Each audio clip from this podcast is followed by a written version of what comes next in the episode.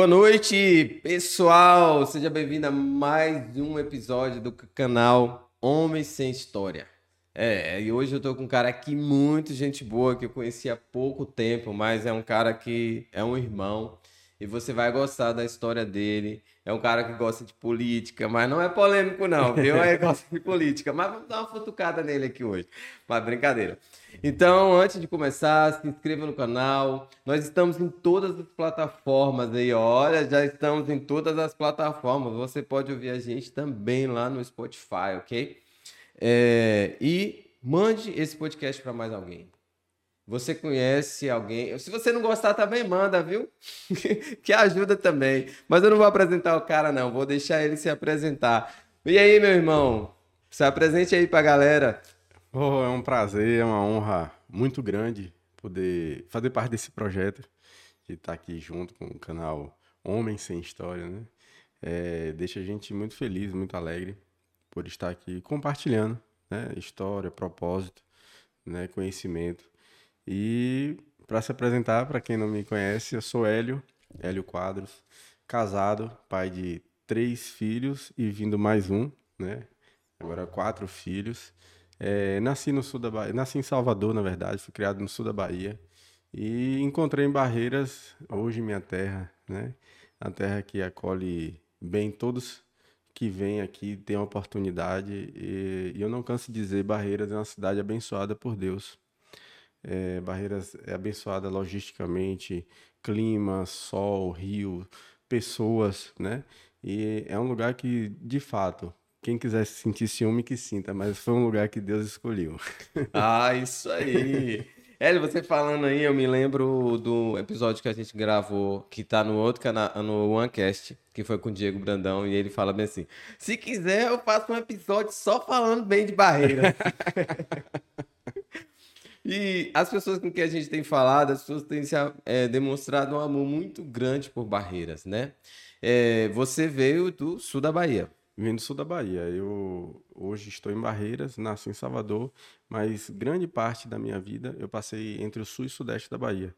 Itajibá, minha base é Itajibá, a origem da minha família, nós somos lá de Itajibá, uma pequena cidade, mas que é muito acolhedora, um clima muito gostoso, uma culinária muito boa, uma cidade bem pequenininha. E Jiquié também, é, estudei, morei, minha irmã mora lá em Jiquié, Morei em outros lugares também. Morei em Luiz Eduardo, aqui perto também, que é uma cidade maravilhosa também. Morei em São Paulo, morei em Salvador. deu, uma, deu uma passeada legal, né? É, quantos anos você tem, cara? É, é uma das perguntas que eu mais ouço depois que começa a falar. Né? É, eu quero saber quantos anos você tem. 41. 41, cara, eu também tô perto de você, mas nunca andei tanto assim, não. Tem menos quilometragem, né? Tem menos quilometragem, estou menos rodado. e o que foi que levou você a andar tanto assim? É, é, meus pais separaram, né? E aí cada um seguiu sua vida. E nesse período é, da separação de meus pais, nós morávamos em Itajibá. Meu pai era vice-prefeito, né, na cidade na época, lá em Itajibá. E logo depois veio a separação e ele estudava em Minas, fazia o curso de direito. Ele é advogado também. E também não é porque eu sou advogado, não. Entre outras coisas, ele é advogado também. e minha mãe morava, foi para Jiquié, né? E aí nós moramos lá é, em Jiquié. Depois disso foi para São Paulo. Eu fui para São Paulo também. Estudei lá em, São Paulo, no Colégio Batista Brasileiro. Moramos lá, uma experiência assim muito boa. É, aliás, tudo que a vida me proporcionou, eu aprendi muito né? sempre procurei tirar, não só lição, mas ver o que tinha de melhor. Né? Certo. Né? Hoje, por ter morado em cidade grande e pequena, hoje eu tenho o poder de decidir, eu escolho cidade pequena. Nada contra quem gosta das metrópoles, mas hoje com o advento da internet, né, com a, a, o nivelamento de serviços, de comércio, hoje você encontra coisa suficiente no, no, no, interior que não, não lhe desperta a necessidade nem o desejo de ir para um grande centro. Ah, legal. Realmente, cidade pequena hoje, a gente vê a história é muito corrido, né? É, você não, não, não consegue aproveitar os filhos, esposa, casa, acaba ganhando muito dinheiro, dependendo da área que você está, né? Mas gasta também. Mas gasta também. Porque não é a mesma, a proporção é a mesma, é praticamente, a mesma, né? É. Proporção é a mesma. É igual uma comparação que eu gosto muito de, de fazer. É, na pecuária, por exemplo. É muito bom você ter um animal, por exemplo, uma vaca de alta produção de lactação.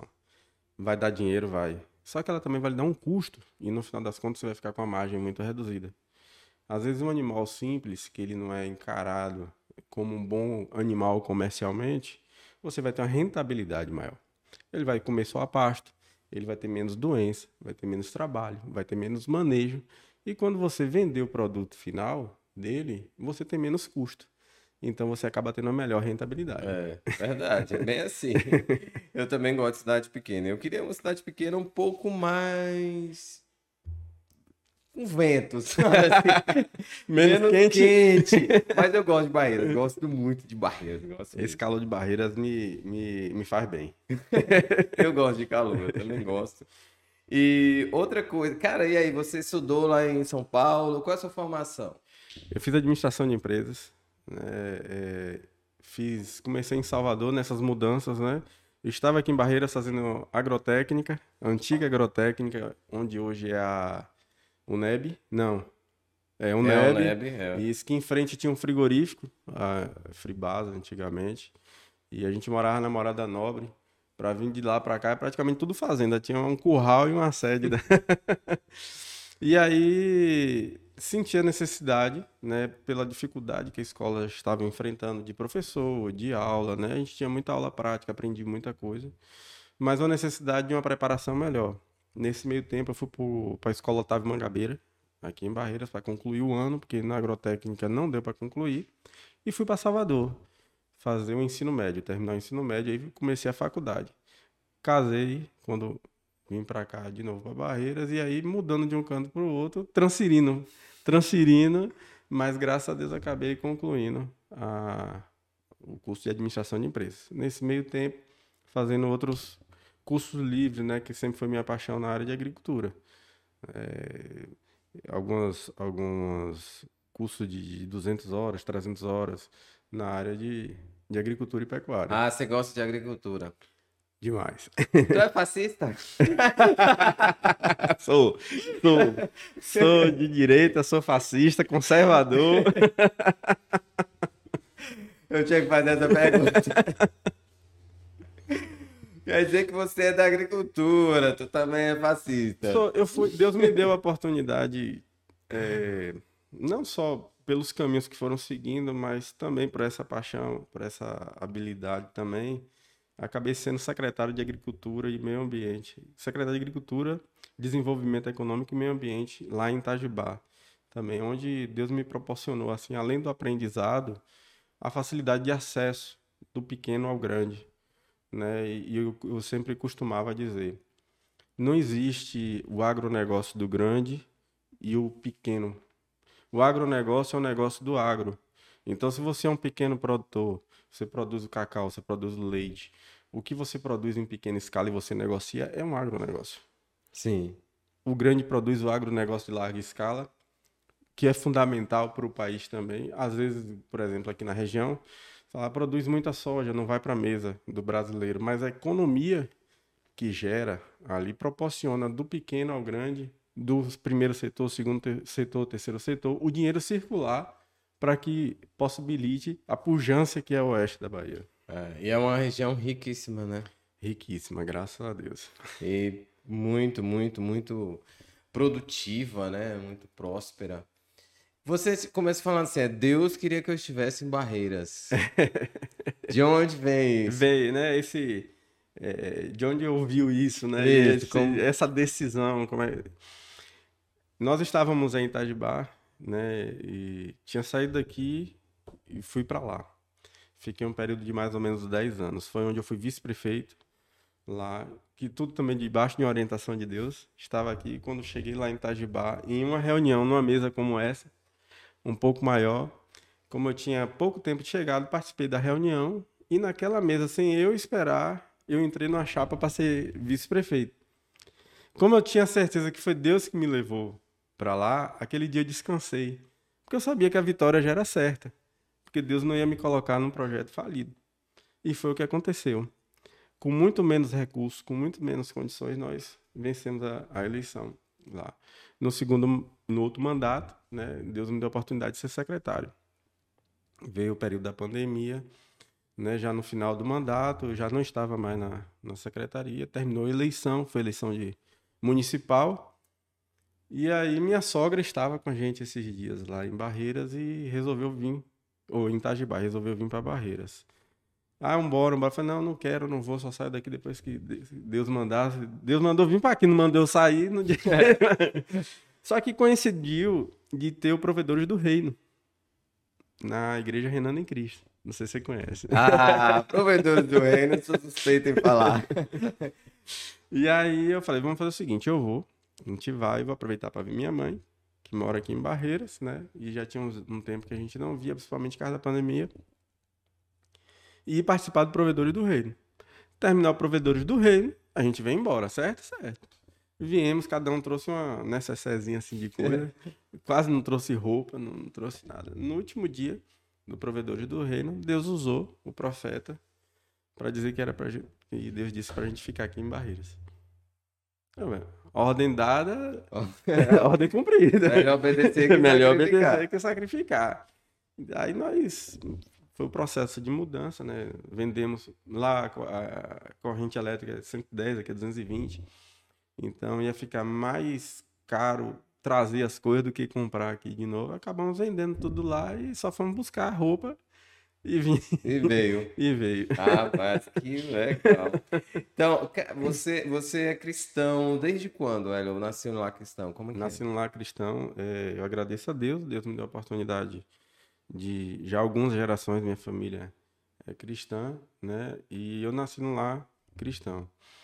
E infelizmente, às vezes a gente abre a boca para falar algumas coisas e a gente não tem noção do poder que a palavra tem. Duas coisas que me marcaram muito, uma delas foi ter dito um dia que ser cristão era muito fácil. Pois é, né? Tem gente que diz. Eu conversando com minha avó, eu tinha por volta de 19 anos, ela cristã, na época ela tinha uns quase 80 anos, nunca saiu da igreja, nunca desviou, sempre foi firme ali. Itajibá tem 65 anos, se eu não me engano. A igreja batista, a primeira igreja batista lá tem quase 90. E ela já era de lá, da igreja. Hoje ela tem 97 anos, minha avó. E eu comentando com ela, vó, mas cristão é, é fácil demais, Deus tá com a gente, a gente consegue fazer as coisas sem dificuldade, tá? Minha avó, meu filho, você acha mesmo? Eu falei, vó, eu não vejo dificuldade, não. Ela, ô meu filho, graças a Deus, porque não é fácil ser cristão. Aí eu conheci a dificuldade. Infelizmente, acabei desviando, fiquei um tempo né, desviado. Para quem está ouvindo que não é cristão, né, desviar é quando você está numa rota e muda aquela rota, desvia. Quando você desvia, vai para a rota errada. É, rota errada, o caminho é errado. O caminho é errado. E aí foi uma perda de tempo, é, de planos e projetos que Deus né, tinha para minha vida. Aprendi, né? Assim, hoje eu não é uma autori- autoridade que eu buscava de dizer assim, eu tive lá e voltei, mas Deus me permitiu, né, que isso acontecesse e que eu busco usar isso de forma para ajudar as pessoas que passaram pelo mesmo processo. Pelo mesmo processo. Isso é interessante porque é, a gente às vezes é, subestima, né, a, a- o mundo, subestima, quer se desafiar, eu vou e volto. Ah, eu- E não é, é, é- é de. Eu sempre falo assim, ó, a gente não precisa pagar o preço da cruz porque Cristo já pagou. pagou. Isso é ótimo, mas a dificuldade a gente tem que passar. ele mesmo disse, né? No mundo teria aflições. Aflições. Tem bom ânimo, eu venci o mundo. Mas já é certo que a aflição vai estar tá lá. vai estar tá lá. Não é cada dia e tal. Hoje é, a gente está num, num tempo. É, você acredita, você concorda? É, não está aqui, mas eu vou buscar, eu vou trazer esse tema que a gente está falando. É, eu ouvi uma expressão de que nós nos tornamos uma igreja para homens, negando a Deus para valorizar os homens. Ou seja, nós estamos desagradando a Deus a como Deus. igreja para agradar as pessoas. Como é que sua visão em relação a isso? É, é, é, você falou que ia me fazer uma pergunta polêmica. Essa é mais polêmica do que qualquer uma é outra, né? do que qualquer pergunta política, né? Mas assim, é, a preocupação, porque às vezes a gente fala, né? A gente, eu digo de modo geral, critica, mas às vezes a gente não observa o trabalho dos homens de Deus, né? É, é uma responsabilidade muito grande você cuidar de vidas. Aquelas vidas não são suas, mas você é como um pastor de um rebanho que você está tomando conta daquelas ovelhas. Enquanto o, o pastor, né, o, o bispo, pastor dos pastores, ele não, não volta para buscar sua igreja. Então, nessa preocupação, é, eu percebo que alguns têm buscado tentar fazer na força do braço. Uhum. Né? Como na força do braço. Não é agressão, não é. Mas no seu entendimento, no seu conhecimento, né? É, é como já foi alertado em Apocalipse, e o próprio Jesus alertou que isso aconteceria não dos. É, não estou falando aqui dos falsos profetas, mas dos profetas de Deus que deixaram de o Espírito Santo direcionar para a letra direcionar, para o conhecimento humano. E um, isso tem um preço muito alto, porque homem é homem e Deus é Deus. Quando nós confiamos em homens, nós nos decepcionamos, porque nós criamos expectativas em cima daquilo que não vai acontecer. Certo. É por isso que eu gosto muito de uma frase que diz assim: você quer criar alguma coisa, cria Nelore. Não cria expectativa. Não. não que você não vá sonhar, mas você não deve depositar a, a sua fé em homens. Então, é, há um, um divisor na igreja que acaba sendo uma coisa que não é positivo para a igreja, daqueles que fazem de uma forma, outros que fazem de outra, e os, e os lados criticam, né? em vez de estar tá se preocupando com as almas. Mas eu digo que não é uma tarefa fácil, não é uma tarefa fácil. Às vezes você, um líder, pega uma igreja ali, 20, 50 membros, e vê aquela igreja crescer né? Chega a mil membros e às vezes ele tem uma preocupação de perder um membro e acaba introduzindo coisas que talvez não seria do agrado de Deus. Ok. É verdade. Então a gente passa por uma situação meio polêmica, né? Na, na, igreja hoje. Quando a gente fala igreja hoje, porque a gente está vivendo hoje, mas quando a gente vai ler a história da igreja, a gente vai ver que esses períodos estavam lá também, né? Que Estavam. Paulo estava falando disso há quantos anos atrás, Por né? isso que cada um é uma carta, né? É. Então a gente vai, ter, vai perceber que não é o, tão novo isso, na verdade, né? É, é, inclusive, eu quando ministrava muito sobre o cristão e a política, que teve, hoje está mais aberto, né? Mas antigamente é política do diabo. Cristão não deve se envolver em política, no final das contas, o cristão não se envolvia, quem não era cristão ia lá e voltava às pautas, né, sem um princípio cristão. O Brasil, sua constituição, ela é cristã. A formação do Brasil é cristã. O Estado não deve ser, o Estado é laico. Mas é, se nós vivemos aqui e devemos ser representados, nós devemos escolher quem vai nos representar. Sim. Né? Essa, essa seria a, a a teoria. Então, quando eu ministrava. É, a gente tem alguns cursos aí que, que a gente ministra e faz, e sobre o cristão e, e, a política. Quando você fala essa questão aí de Paulo, me remota a questão de Samuel. Quando o povo saiu do Egito, que passou pelo Êxodo, aí Deus alertou a Moisés em Deuteronômio. Ele falou: Ó, tá tudo bonitinho, é uma nova nação, aqui é uma lei de, de princípios éticos, morais, de como ser uma comunidade.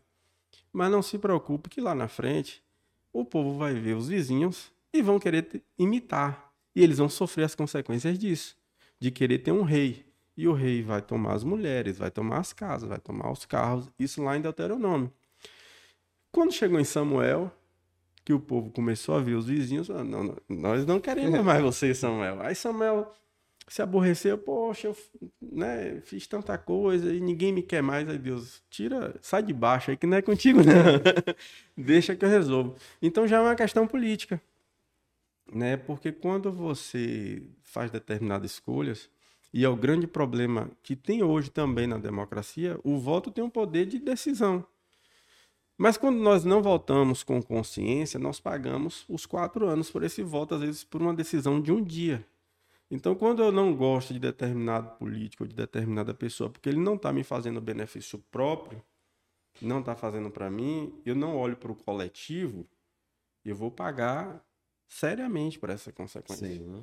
Então, foi a preocupação que eles tiveram de ter um rei para ter acesso naquele tempo e de poder influenciar.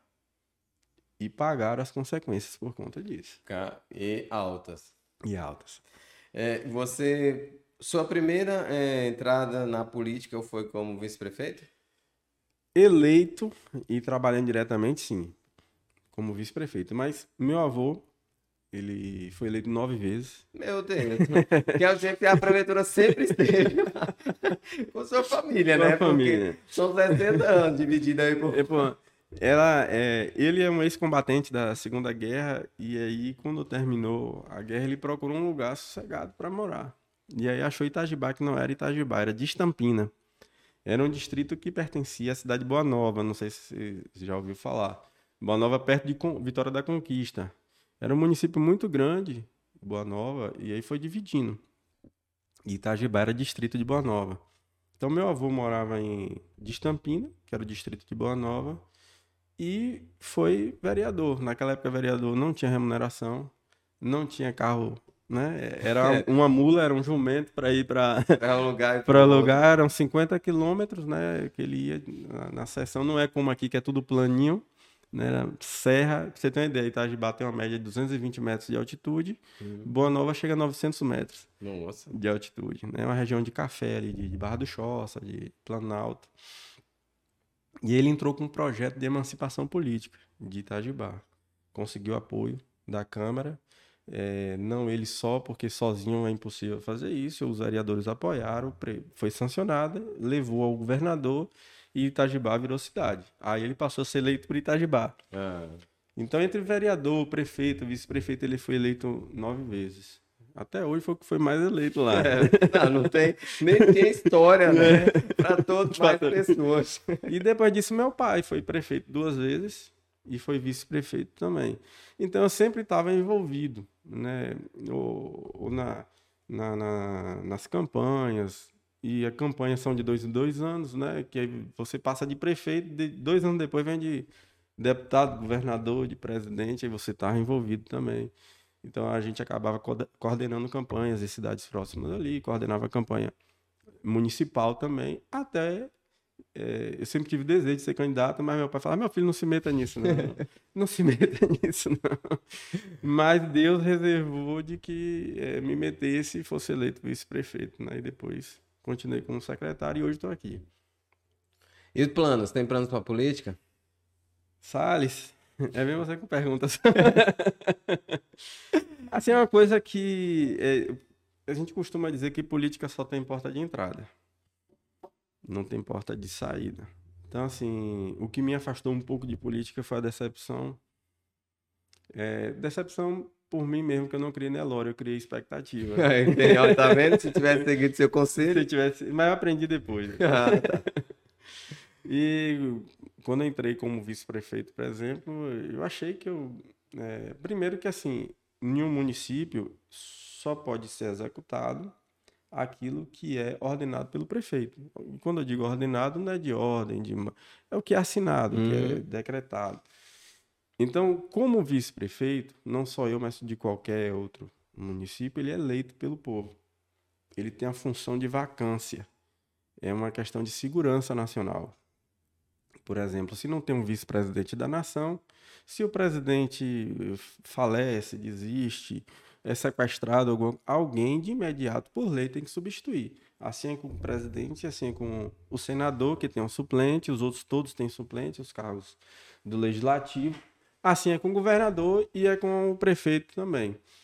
Então, assim, eu imaginei de entrar e poder fazer uma série de coisas, né? É, eu passei um tempo aqui na região antes de ir para lá, morei aqui. Minha esposa é daqui, minha mãe, nós viemos para cá em 94, morar aqui em Barreiras. Minha mãe é funcionária pública do município aqui em Barreiras também. Meu padrasto mora aqui, ele, ele é empresário aqui também. Então, assim, rodei muito aqui, trabalhei aqui na região, trabalhei no Goiás, trabalhei no Tocantins. Não morei no Tocantins, não, mas passava muito tempo lá no Tocantins. Quase morei também. E aí eu achava interessante cidades do porte de, de Itajibá não ter aquela dependência da prefeitura tão grande como tinha e como tem até hoje lá em Itajibá. Então, assim, Salles é de um grupo, o grupo de Salles perdeu, Salles vai esperar quatro anos para poder brigar ali, para poder participar. Participar. Essa é e eu acho pequena, né? Moça? E eu achava, como acho isso muito, para não usar uma palavra pejorativa, mas acho, acho muito triste, porque existe riqueza muito maior do que a prefeitura. A prefeitura tem o seu papel de, de, de do governo, poder público ali de, de segurança, de saúde, de educação né? Mas nós temos o, o, a obrigação como cidadãos de produzir para que a cidade prospere.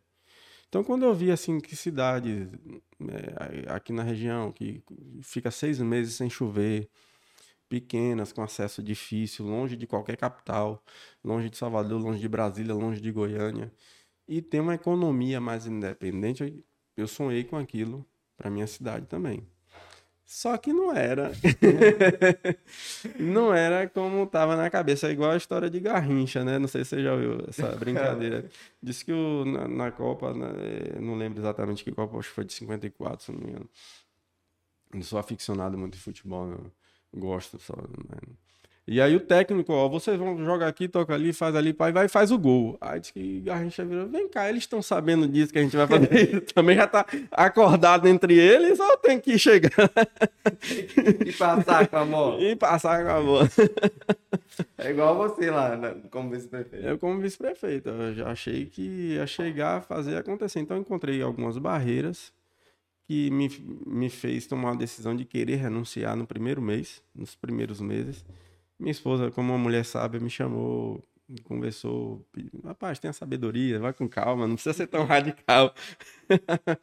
e aí eu me usei do acesso que o cargo me permitia para poder sempre estar tentando levar alguma coisa e ajudar a população, de alguma forma. Rapaz, mas é. Cara, que história, hein? Com a família praticamente toda política. Política né? De, de pais, avô, seu pai, seu avô, meu pai, você meu já, também já foi para política. Quando a gente vai olhar para a política, a gente entende que é, a gente fala muito, você falou uma expressão mais assim, a política é do cão, né? Mais ou menos assim que muita gente acha para que o cristão não possa fazer parte. Mas se não olharmos a mudança de vida, tem que ser pela política. Tem que ser pela política. Sabe, projetos sociais, projeto é, educacional, saúde, tudo tá ali, pô. É, a origem da política em si é porque a gente confunde de forma pejorativa política com eleição. Uhum. Um dos meus grandes entraves em política é a eleição. Eu não, não sei se é porque eu já participei de muito, já de dois em dois anos estava ali, né? Graças a Deus, muitas experiências exitosas, né? Meu avô já foi eleito esse tanto de vezes, meu pai esse tanto de vezes. Então nós ganhamos mais do que perdemos, graças a Deus. Perdemos algumas vezes, é o povo que escolhe, né? não é ditadoria, é, é regime ditatorial. Né? Mas tanto no ganhar como no perder você aprende muito. Mas então, assim, é, é, a política não é só eleição. Polis vem de cidade. Então, é a política é a organização da cidade. E o cidadão, a cidadania, ele é, o part, é, a, é a participação organizada na cidade. Então, o cidadão, às vezes, ele se omite por não conhecer. e ele paga um alto preço, como a gente falou na instante aqui da questão de um voto impensado. Às vezes você pensando de forma individual, você paga tanto individual como coletivo. Muita gente não sabe quem representa ele. Então, por exemplo, nós temos os três poderes, tanto na esfera municipal, estadual e federal. Você tem o executivo, o legislativo e o judiciário. São independentes, porém eles são harmônicos e cada um tem sua função. Quando você vota no seu vereador, no seu deputado, no senador, no caso federal tem duas câmaras, né, que é bicâmara, é, bicâmara Brasil, o senador ele vai representar o estado e o deputado federal ele vai representar os anseios do povo. Por isso que tem essa divisão. Então, quando você vota no seu vereador, por exemplo, uma coisa mais próxima, você tem que votar não pela afinidade ou porque ele é mais bonito, ou porque tem um discurso bonito, é, mas pela representatividade dele. Sim. Por exemplo, o comércio, ele se reúne, é interessante, não sou eu que vou dizer isso, mas que ele indique alguém que represente o comércio. Porque quando vier, por exemplo, fique em casa, feche tudo, quem é que vai ser sua voz lá dentro? A gente pode fazer um protesto, que faz parte da democracia. Hoje tem as redes sociais, mas legalmente quem vai pegar sua voz, colocar no papel e levar lá para representar é o vereador, é o vereador. Na, na cidade. Assim é na área rural, assim é, é determinada região demográfica. É, existe aí o um projeto para fazer o voto distrital. O que seria o voto distrital? É, as cidades, se for só nas cidades, ou, é porque a reforma política ainda está em processo ainda. Então muitas coisas ainda estão indecisas. Mas para ficar mais fácil de entender, você pega, por exemplo, a cidade de Barreiras e coloca como se cada bairro fosse um distrito. Bairros menores juntariam com outros e formariam outro distrito. E cada distrito desse, ele só poderia ter um representante. E aí ele seria responsável por aquele, por aquele distrito. Então, às vezes, uma rua sem calçamento, problema de iluminação, de segurança. Ah, os moradores de determinada região não têm um, um, um, programa de saúde da família, tem que se deslocar, é difícil, então ele ia lutar por aquilo, ele ia, ele ia defender o seu distrito. Então, o, o, o legislador, além de legislar e fiscalizar o executivo, basicamente, ele é a voz do povo. Então, por isso que a gente tem que ter muito cuidado é, e a gente vê que, na verdade, vai acontecendo o contrário, né? Você vai voltando por uma afinidade ou por alguma coisa que alguém fez para você, e você ou a sua família, e você vive um favor ciclo vicioso, Vici... né? Vicioso. Não é virtuoso, é vicioso é vicioso, mesmo. É vicioso. vicioso mesmo. É, eu, quando eu falei assim, às vezes volta porque é bonito, não foi piada, não.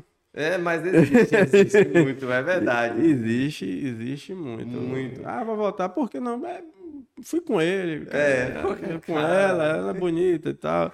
E infelizmente isso, isso acontece. Acontece. É, você, nesse ponto a gente vai, vai começar a perceber, você concorda que a igreja ela tem que se estar envolvida? Quando eu falo igreja, eu falo a igreja cristã. Cristã, cristão, né? ele deve estar se envolvido com a política. Em, em, em número, gênero e grau. É, aí você fala, ah, mas o Estado é laico. Eu não estou falando da, de ser um regime é, teocrático. Não. Até porque hoje, para se ter um regime teocrático, é Deus o centro. E quem é que vai ser o porta-voz de Deus para dizer que realmente Deus está gostando? é, continua sendo democrático, mas é a representatividade de um povo. O Brasil é um dos maiores países cristãos do mundo. Então, por que, que o cristão não vai ser representado na política? É, outra coisa, por que, que cristão não gosta muito de votar em cristão? Porque eu já ouvi essa expressão e você já deve ter ouvido, né? Já ouvi, já vi, já percebi. O que, que, que acontece?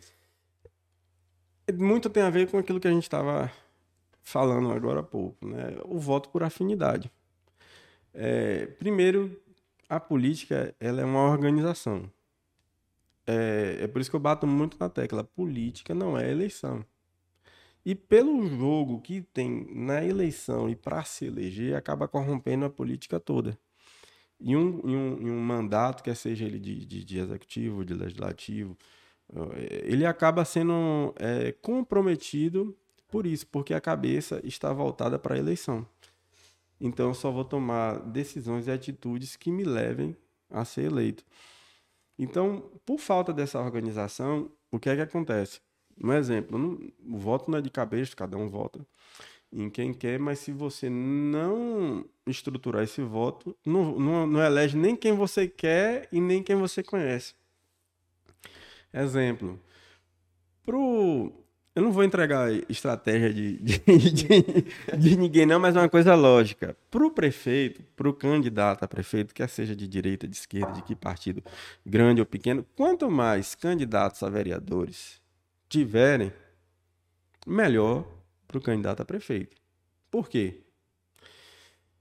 Por exemplo, Salles é amigo, vamos colocar dois nomes hipotéticos para ficar fácil de João e Manuel. Salles é muito amigo de João. E quer votar em João e que a família dele vote em João. Mostra os pontos fortes, os pontos fracos. Só que a família de Salles não gosta de João, quer votar em Manuel porque não gosta de João. Sabiamente, João chama Salles fala: Salles, venha ser meu candidato a vereador. E ele acaba amarrando o voto daquela família na expectativa de Salles ganhar, de votar no, no prefeito. Então é uma estratégia interessante para o prefeito. Para o vereador também, é. Mas aí ele tem que saber, vai questão de coligação, questão de quantos votos, questão de partido, uma série de, de fatores. fatores. Então, nessa situação de ter muito candidato a vereador, às vezes sem sem um planejamento, o que é que acontece? Vamos trazer para a igreja, por exemplo. É, tem uma pessoa que vai representar o meio cristão, mas só que dentro da igreja existem várias famílias. E de repente, algumas dessas famílias podem ter um candidato também. E a família vai preferir votar naquela pessoa que é candidato da família e de repente não é da igreja. Não é da igreja. E é muito natural, isso é muito comum e acaba que não ganha nem o que é da igreja, nem o que não, não é. E como o voto não é voto amarrado, a pessoa decide em quem ela quer votar, aí de fato, cristão ou não cristão acaba não votando. Não voltando. cristão. E a gente tem uma perda muito grande, né? Tem. Com, em, em políticas, é, de defesa da fé, questões que vão contra a fé né, da, da, da, comunidade e as pessoas passam a conviver com aquilo. Esses dias eu ouvi uma expressão de um colega que falou assim: não, mas é, a gente falou sobre algo, por exemplo, o aborto. Aí ele falou assim: não, mas não tem nada a votar em candidatos, não, ele é cristão. Que defende o aborto, não, porque isso já estava na Bíblia. e no fim dos tempos, eu falei, mas, menino, é possível que eu não li esse trem tudo diferente, não. Ou seja, você começa a criar estratégia, inclusive, contra a Bíblia para justificar, para justificar. Você quer voltar por uma afinidade, por outro algo, né? Que não vai voltar no, no nenhum cristão.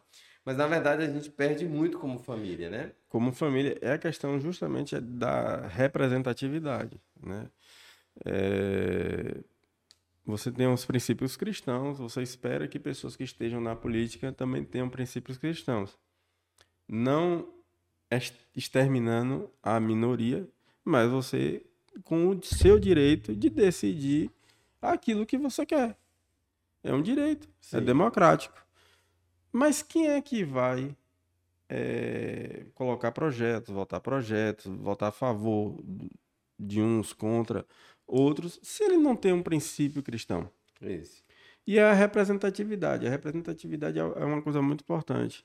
O Brasil, quando eu digo assim, um dos maiores países do mundo cristãos, porque não só são os protestantes, nós temos os católicos que são cristãos também. Olha o que está acontecendo na Nicarágua. Não sei se todos estão acompanhando, até porque muita coisa a mídia não é interessante mostrar. Mas na Nicarágua, bispos estão sendo presos, igrejas católicas estão sendo colocadas fogo, padres sendo presos, pessoas sendo proibidas de ir para a igreja. Se tiver alguém que represente, não nesse caso, não só alguém, mas uma maioria, vai, é um sistema ditatorial. Ditatorial. E isso a gente vai vendo que isso, é, às vezes, o que acontece é por sermos um país de livre para pregar, né? Isso. A gente imagina que isso vai ser a vida toda, né? É. Que, é, que o fato de você querer defender, hoje a gente já tem dificuldade, você como pai deve também ter dificuldade de, de fazer com que seu filho assista a um programa uma, tranquilo, ou que na escola ele vai estar tranquilo tá, no ensino dele e não vai estar. Né? E eu, eu mesmo hoje, como pai e cristão, eu tenho uma preocupação muito grande com relação a isso e eu tenho essa preocupação relacionada à, à, política. Porque todas as coisas vão ser decididas, ali. decididas ali. É, não é só um, um, uma questão de, é, é, é de imposição. É, até porque, nos dias de hoje, nada pode ser imposto. Sim. Por exemplo, a lei que foi criada para o culto livre, como você falou, não vai ser para sempre, não vai. Porque além de ser profético, no fim dos tempos o culto não será livre, a lei que foi criada não foi porque o cristão queria ser livre para ter o, culto. Você sabia disso? Não. A lei existe como a democracia é, ela é do povo e para o povo, foi uma lei criada para outras é, entidades que não eram livres para o seu culto elas também, assim como os cristãos, terem a liberdade de prestar o seu culto. Então, como essa lei ela é uma lei democrática para todos e não foi criada para os cristãos, então não é segurança nenhuma de que os cristãos vão continuar, vão com, continuar. com o culto livre. Com culto livre. E, e, e, e, quando a gente fala em representatividade da, da maioria, ou seja lá, o que foi o melhor que seja a maioria, é, pelo simples fato de que assim ninguém está falando que vai prender quem não se converte, que é proibido vestir tal roupa, que não pode ter vaga de trabalho, mas o contrário, que não sejamos é, é, é, decepados, extirpados dos nossos direitos também. É porque quando a gente fala sobre um governo ter representatividade cristã, muitas pessoas entendem que é como se quisesse impor sobre aquela a nação, a nação, uma, a religião, a religião ou a fé. Não. não. É simplesmente poder ter o direito de exercer a sua fé de forma respeitosa, assim como todas as todas. outras representatividades ou parte da sociedade deve ter seu representante, né? Também. Também. Só, e ser respeitado na sua. Você... Há uma diferença entre direito e obrigação. É, para não tocar no assunto muito polêmico, mas vamos, vamos citar, por exemplo, nós estamos de preto aqui. Não significa que quem quer vestir branco tem que proibir quem quer vestir preto de vestir preto. Isso. Você quer vestir seu branco, vista seu branco. Não tem problema nenhum. Você só não pode querer exercer o seu direito limitando o direito dos outros. Dos outros. Então, Isso. daí a importância da representatividade. A representatividade. Você acha que a, ainda no, no, andar, a gente tem falado do profético, né? É. É, então, hoje, você acha que ainda teremos uma representatividade cristã é, maior ou você acha que, na verdade, nós iríamos para um processo mais decadente, mais de ladeira abaixo? um outro ponto que eu vou trazer junto. Você acha que tem homens é, hoje, inclusive os que são cristãos, você acha que eles são homens com culhões suficiente para defender? Defender.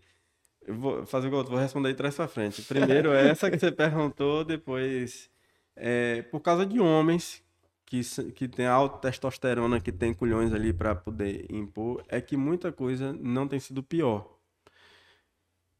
A sua, de que seja lá de quem for, denominação, pode não gostar de Silas Malafaia. Mas a voz de Silas Malafaia tem permitido que nós tenhamos direitos que provavelmente hoje não teríamos e tem evitado de termos obrigações que hoje poderíamos ter. Dele e de muitos outros que às vezes não aparecem, mas estão lá firmes. Então, assim, eu vejo muita gente criticando a Universal, a Internacional da Graça, essas denominações que têm uma participação política maior. Eu, eu, eu desenvolvi uma frase que é a seguinte: eu não faço o que eles fazem, então não posso criticar o que eles fazem. Então, assim, se eu conseguir é, dar, levar o evangelho, a quantidade de pessoas que ele leva, de, de, de, gerar treinamento, curso, cesta básica, acolhimento e participar na política, se eu fizer melhor do que eles, eu posso até ter moral de falar. Mas eles estão fazendo por nós. Ah, mas aí vem a questão da discussão teológica. Ah, mas é, teologicamente isso, teologicamente aquilo. Jesus disse o seguinte: não, não vos perdeis, né? não vos é, entreis em vãs discussões. O que é que Jesus quis dizer com isso? Às vezes a gente está aqui discutindo determinada coisa que o cara vai continuar indo para o inferno e a discussão não vai resolver em nada. Sim. Então, assim, a grande diferença, o grande poder que Deus deu ao homem, que diferencia dos anjos, é o livre-arbítrio. Então, assim, nem Deus exige que você seja de determinada religião, que você faça tal coisa. É claro que vai ter tudo que a gente escolhe, a gente colhe, né? Mas Deus não obriga. Verdade. Então, às vezes, quando eu vejo algumas discussões, ah, eu não gosto porque ele fala alto, eu não gosto porque ele fala baixo, eu não gosto. Não vai levar a lugar nenhum. É infantil demais, né? Para um, um contexto maior. Para um contexto um, maior. Um, e a, um propósito. E a gente acaba querendo ser dono da nossa igreja, ser dono da nossa denominação, e parece que a, a, a gente acaba criticando, por exemplo, aquelas religiões ou denominações ou seitas que dizem que só eles vão ser salvos. E a gente acaba fazendo a mesma coisa, como se só a gente fosse salvo, na prática né? Os 144 mil é só a gente, já é. deu ali e, e, não dá mais. Então, assim, é, um dos motivos, é, já que a gente falou de fascista, né? Que eu, é, eu concordo com o governo de Bolsonaro, eu votei nele pelo que ele disse e ele está fazendo. Ah, mas Bolsonaro não é crente. Que fica essa discussão, é católica. Não... Eu não, eu não, não tô elegendo um pastor. Eu tô elegendo uma pessoa que tenha culhões para fazer o que muita gente não tem coragem de fazer. E o que ele disse que ia fazer em seus discursos, ele está fazendo. Nós brasileiros, pela nossa colonização, a gente tem um costume muito grande de gostar de discurso, de pessoas que falam bem, que Sim. falam bonito. E às vezes a gente dá mais crédito a esse tipo de pessoa do que aquele cara grosseirão. É bem, bem, bem Grécia, né? É.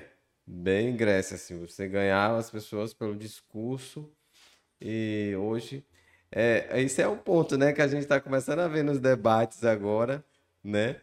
E uma das coisas que o pessoal, eu sou um cara que quem me conhece pergunta, você vota quem? Eu falo, voto no Bolsonaro. Por que ele é o melhor para você? Não, porque eu acredito que como cristão ele é minha contenção, contenção hoje. É isso. E aí eu me falou assim: "Ah, mas você", eu falei: "Não, ó, eu já tenho minha opinião formada com relação aos candidatos, então não vou mudar minha opinião hoje por causa de discurso. Mas o que a gente vê é que as pessoas começaram a valorizar de determinada forma o discurso A, o discurso B. Aí fulano foi bem, aí fulano foi mal, assim, tipo, sim, mas você em si, você decidiu pelo quê mesmo, né? O que que se... É, é, eu falando para os meus filhos, depois eu quero falar sobre isso com você. Meu filho veio perguntar para mim sobre Bolsonaro e Lula, né? Sim. Que na escola os, os colegas dele estavam falando. Eu falei, filho, é o seguinte: você ainda não tem idade suficiente para discutir política. Então eu não quero que você se posicione numa discussão política, porque você não entende, você é uma criança. E a política é muito maior do que isso aí. Então você não é, não é como se você torce pro Flamengo, que ele é flamenguista agora, descobriu que é flamenguista. Meu então, Deus. não é o fato disso que fez um gol e você gosta. Eu não quero que você se posicione aí. Vou te falar, o posicionamento do seu pai é esse, mas eu não quero que você fique se posicionando aí. Seu, sua, sua idade agora é de fazer amizade, né? De desfazer. É, não desfazer, não. Por favor, você só tem sete Vai vir da escola com raiva, já vai descobrir que, que o negócio tá briga. Então, basta você ter inimigo do Flamengo hoje. Mas justamente pelo fato, assim, aquele velho ditado, né? Futebol, política e religião não se discute.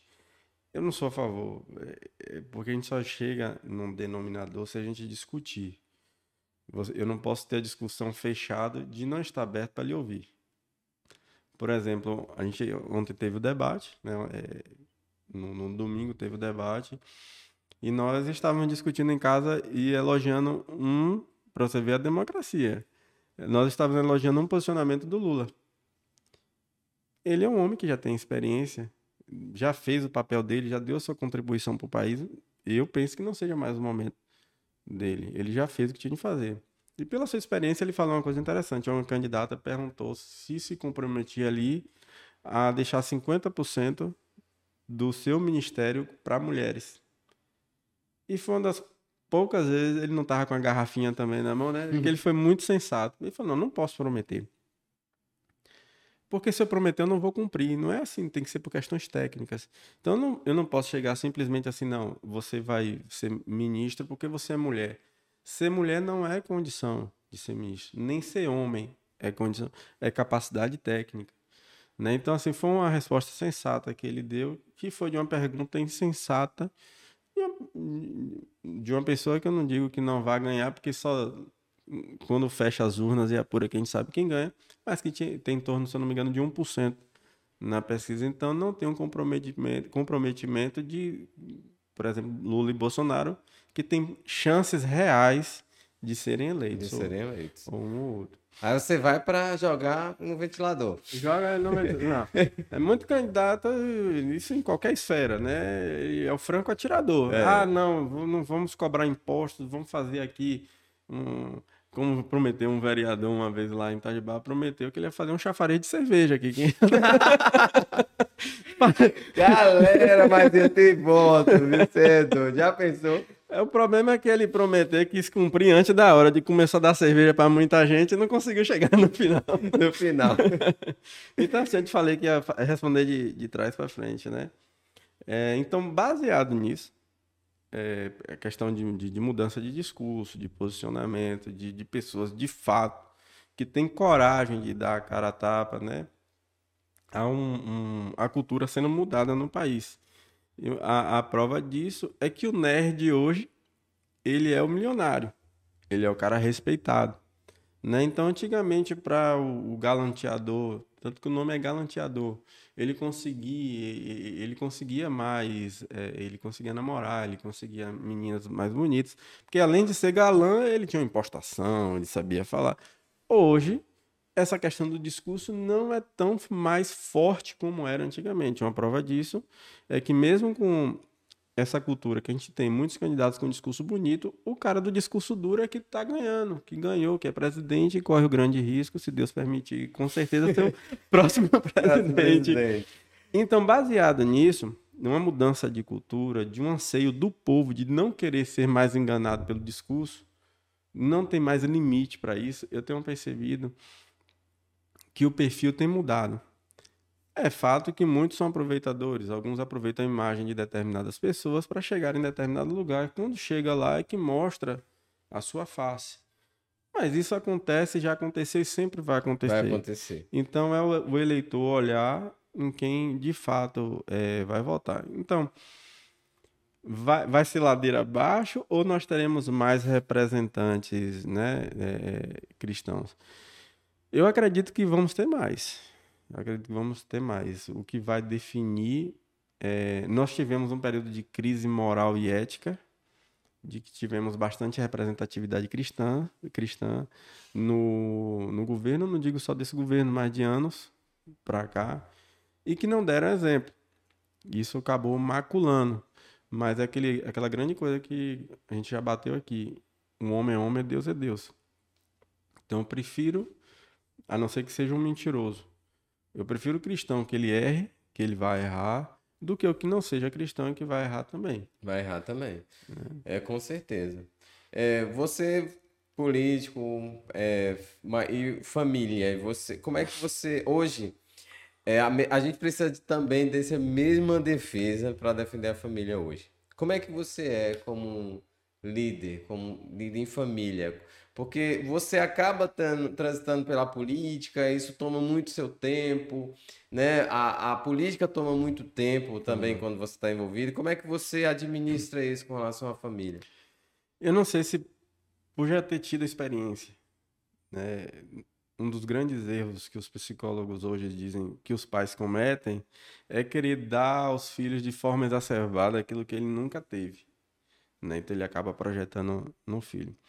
Mas isso de forma equilibrada, quando você tira a lição, é positivo. Então a experiência que eu tive é, familiar com política nessa questão de tempo, para mim não foi muito positiva. Meu pai foi sempre foi uma pessoa muito doada. Meu pai nunca teve é, restrições à política, atendimento a pessoas. Sempre morou ali perto de todo mundo, sempre teve acesso, tanto meu pai quanto meu avô. E eu não desfrutei como filho, como eu gostaria, eu imaginaria que desfrutaria. Tanto é que houve o divórcio, né? É, e eu acabei, em vez de me traumatizar, eu peguei isso como lição.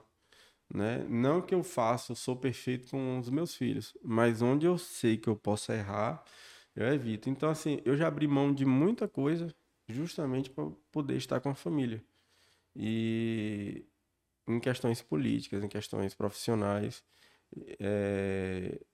a base tem que ser a família. Se a família não apoiar, se a família não estiver junto, não. Não vai. Não vai. Não vai, não tem como ir. Quer ganhar o mundo para perder sua casa. Perder Tem muita casa. gente que vive isso hoje. É uma experiência muito traumática e eu tenho percebido que isso está cada vez maior. A gente falou da questão política, mas hoje vários profissionais têm deixado a família para ganhar mais dinheiro. Segundo eles, seria ganhar mais dinheiro para a família, né? Não é um paradoxo com um negócio desse?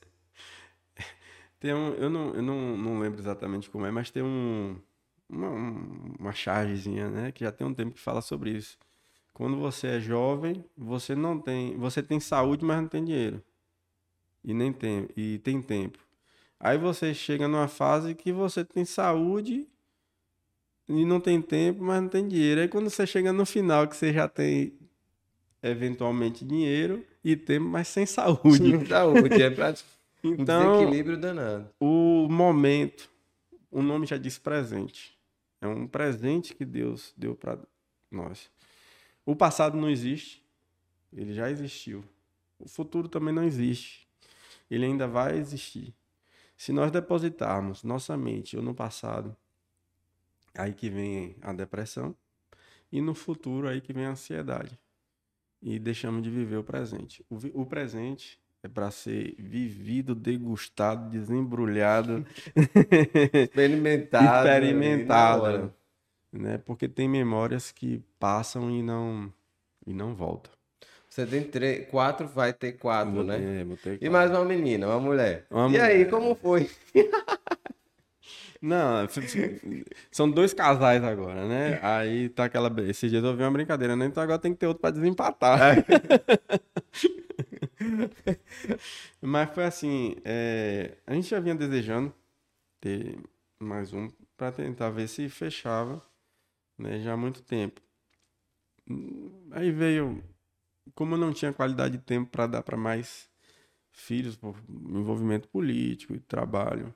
Eu não, é, minha mulher sempre foi muito atuante, sempre foi muito presente. Então sempre a gente calculava assim, não, mas vai vir eleição, aí eu vou estar grávida, vou estar com um filho pequeno, deixa. Aí veio a, a Zika vírus, né? É, o chikungunya, que teve aquele problema de microcefalia, então não foi recomendado. E lá nós tivemos muitos casos, então a gente é, ponderou, né? Depois veio a pandemia.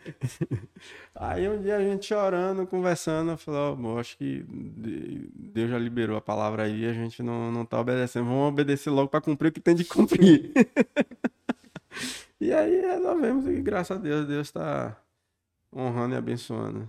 Amém. Uma menina aí pra te deixar três Eu- mulheres na sua vida agora. eu, né? três, eu não, eu não imaginava que fosse mulher, mas assim, amo minha filha mais velha para mim, Que eu descobri depois de um tempão. cara. eu sou lento, velho. Não, mas Eu até pelo tamanho. irmã, moço. É, até pelo tamanho e pela idade, aí o pessoal confunde mesmo. Mas já tem 16 anos. E aí eu falava, não, não quero mais filha, porque quando eu achava assim, não, agora. Que eu passei, nós homens que temos filhas, nós ganhamos dois anos de brinde na pandemia, né? fica em casa. Então a menina não saía, não namorava, não fazia É nada. nada. Então agora começou a aula presencial, aí é esporte, é cinema. Eu só falei, meu Deus, eu não quero outra filha, não. Um dia eu fui levar ela no aniversário de 15 anos, rapaz, e a menina linda. E eu olhei assim, meu Deus, e agora eu vou, eu vou levar uma coisa linda dessa pra uma festa. Não, não tenho, Volta. não tenho condições psicológicas para isso, não. Quando a gente está fazendo a ultrassom agora, a, a morfológica, o médico pergunta: Você já sabe o sexo? Não. Quer saber? Quer. Ah, é menina. Aí, eu não lembro disso, não, mas minha esposa disse que na hora, o, o, vamos botar em a resenha agora dos rios, né? O brilho sumiu do rosto, a alma saiu do corpo, eu sentei. Mas o susto maior já passou e assim, para mim eu amo minha filha, meus filhos. Assim, não existe aquele negócio eu amo mais tal, amo... não. Cada um tem um jeitinho, tem uma peculiaridade. Eu me vejo projetado em cada um, né? Ah, quando eu vejo um tomando uma determinada atitude, poxa, eu queria ser assim, graças a Deus que ele que é assim, que ela é assim. E agora vem mais uma também para completar. Parabéns, cara, parabéns. E outra coisa. E você, sua esposa, você conheceu ela aqui, foi? Aqui. É uma, é uma história interessante. Ela não vem da política, não, né, velho? Não, A ela até dela. tem assim, a, a avó dela sempre é, é, teve envolvida, né, na época com quando era líder comunitário, né, com Jus Mari, com esse pessoal e tal, assim, então sempre foi ligada à política. Os pais dela não, mas a avó, e aí, aí veio isso no sangue dela, juntou com o meu sangue e pronto. Aí o sangue dela é mais quente que o meu e eu- quando é política é forte. Pega fogo. Pega Como é que vocês fogo. se conheceram? Rapaz, eu, eu a conheci, diz ela que era apaixonada por mim desde de novinha. Porque a tia dela morava. no- Quando nós viemos morar em Barreiras, a gente morava na Morada Nobre. E a tia dela morava lá também.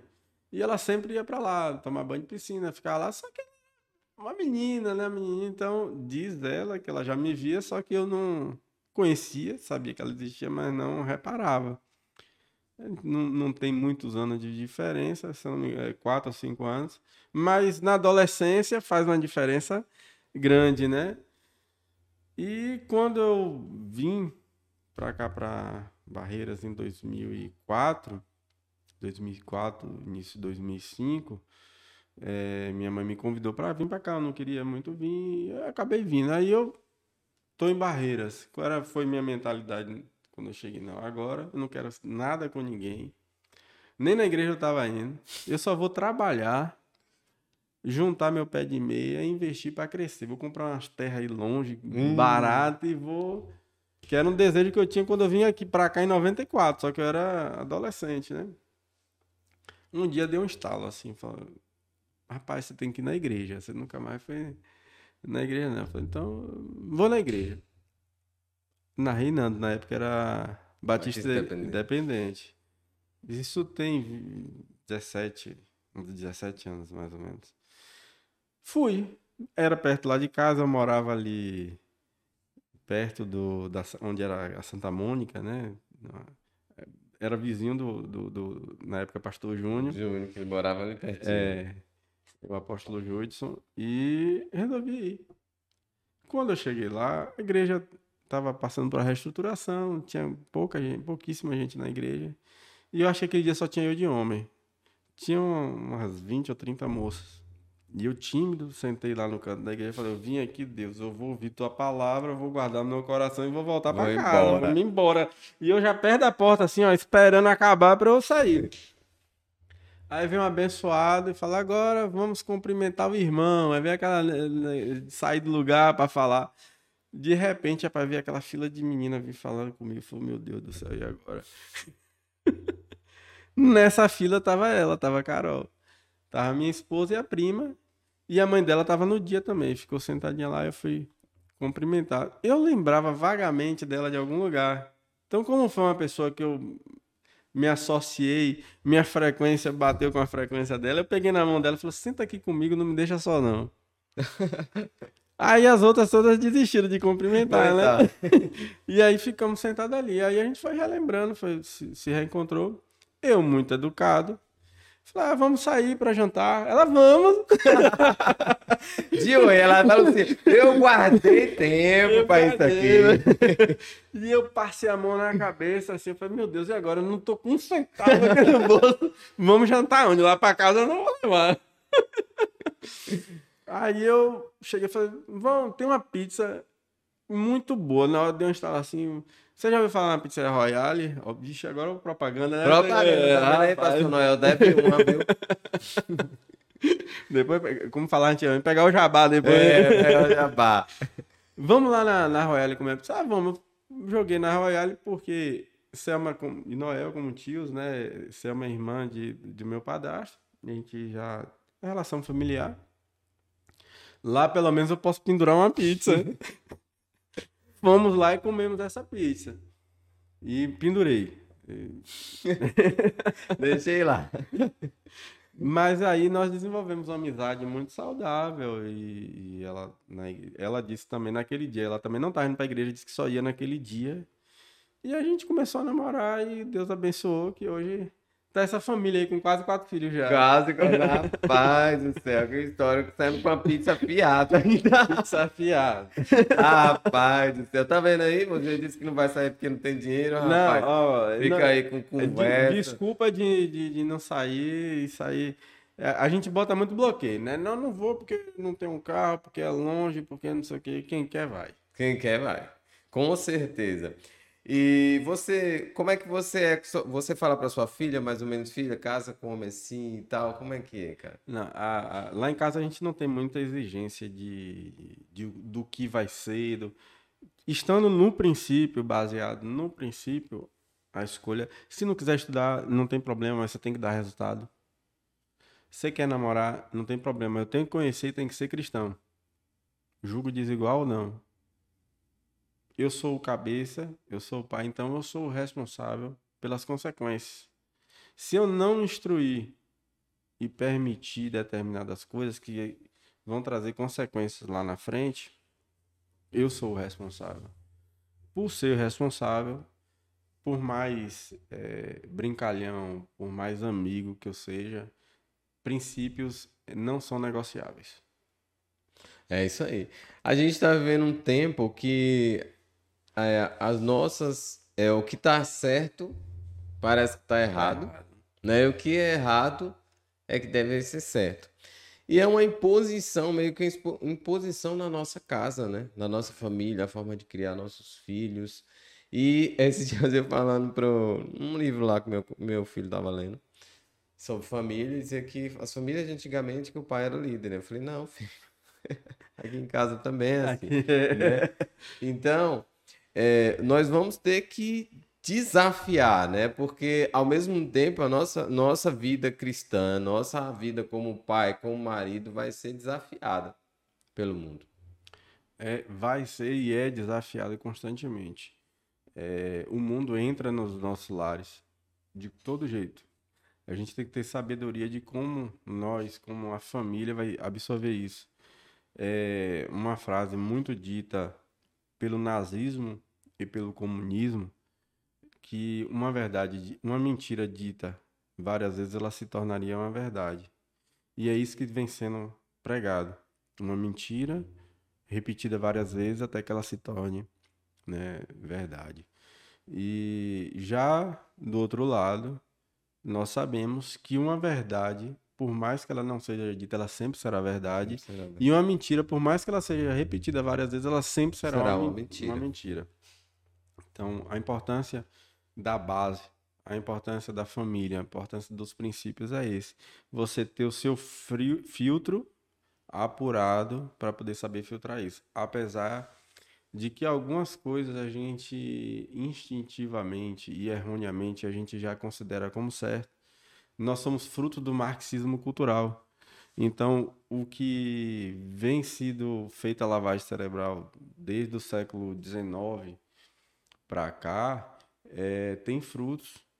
Quando se fala assim em política, ah, direita ou esquerda, não, para acabar com a esquerda tem que. Ah, entrou Bolsonaro, acabou. Não, não, não existe isso. Primeiro, porque a democracia é um direito. Segundo, você não muda a mentalidade das pessoas. Você precisa de anos, de gerações para que isso aconteça. Assim como teve anos e gerações para chegar a dominar como estão dominando na mídia, nas universidades, nas, em algumas igrejas, em, em todos os lugares, do contrário também. Inclusive, aí é que entra que nós estávamos conversando recentemente sobre a questão da formação dentro da, da igreja. Não é que o cara tem que ser um doutor para exercer alguma função na igreja, muito pelo contrário, ministério é ministério. Mas que hajam mais cristãos se interessando em graduar, em pesquisar, em estudar, em ocupar funções não só na política, mas em todos os lugares. Em todos os lugares. A gente vê que, por exemplo, a gente a gente tá conversando aqui sobre política, a gente está vendo como o mundo é moldado pela política. Inclusive a mídia, ela vai ser liberada ou não pela, pela política. Pela a política. forma que você vai tolher ou não o direito de alguém vai estar ali vai na política. política. Hoje, hoje a gente está aqui e, e, a gente consegue discutir um assunto desse é, abertamente. A gente vai colocar isso na rede social, vai ser visto em todo qualquer lugar do mundo, mas não era algo que existia, isso. né? É, não era algo que existia, que antes você, você tinha, a mídia, ela tinha que, você estava ali, assistia só aquilo ali, aquilo que era lhe dado, né? Mas ao mesmo tempo, nós temos uma liberdade muito grande que talvez a gente não saiba usar. Isso. Né? Eu, a, aqui a gente trabalha no, no Homem Sem História e a gente consegue falar sobre família, a gente consegue falar sobre. Ah, algumas pessoas vão te bloquear. Paciência com isso. Sabe? Tem gente que não concorda com o meu posicionamento como pai de família. Paciência. Daí o grande segredo da internet. Que a televisão, você botou no canal, você é obrigado a assistir. Claro que se você não quiser você desliga. Mas você não tem uma opção. A internet, se você, por exemplo, o canal, o cara não gostei, vou cancelar tal. Mas seu público vai lhe assistir. Vai assistir. E de repente aquele que ele cancelou, se ele tiver uma mente aberta, e ele ouvir, ele vai ver que não é aquilo que ele estava imaginando. imaginando. Hoje a gente, a gente, tem, a gente falou sobre homens né, que precisam impor, que precisam ir ali brigar por algo que eles acreditam. Talvez esse seja um dos pontos que eu vejo hoje muito fraco, né? Quando a gente vai falar sobre masculinidade, sobre família. Homens que realmente defendam a sua família, né?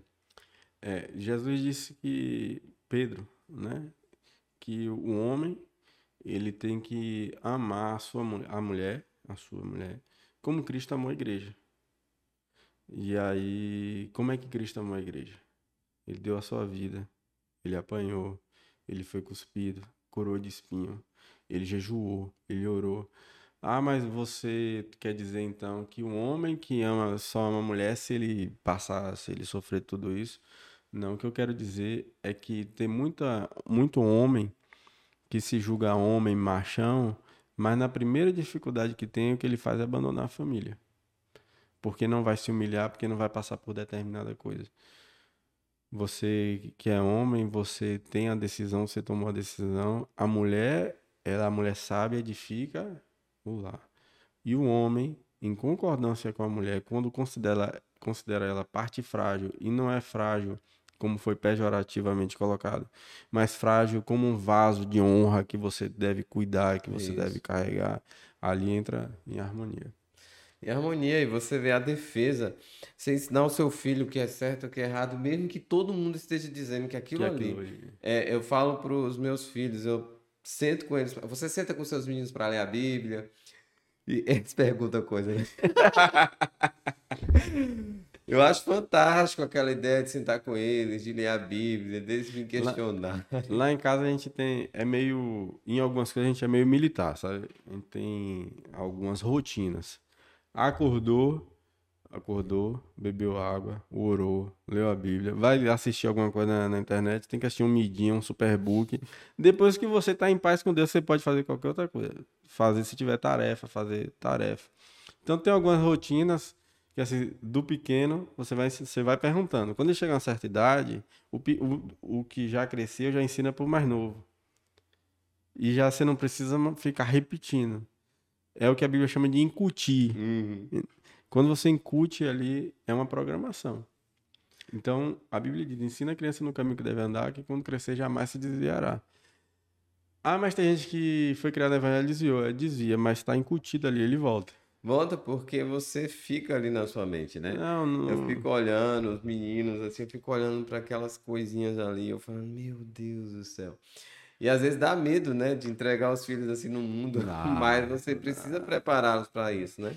É, esses dias a gente teve uma oportunidade, uma riqueza muito grande, é, que tem o, lá na, na igreja, né? Tem um impacto é, kids, teens, por idade, né?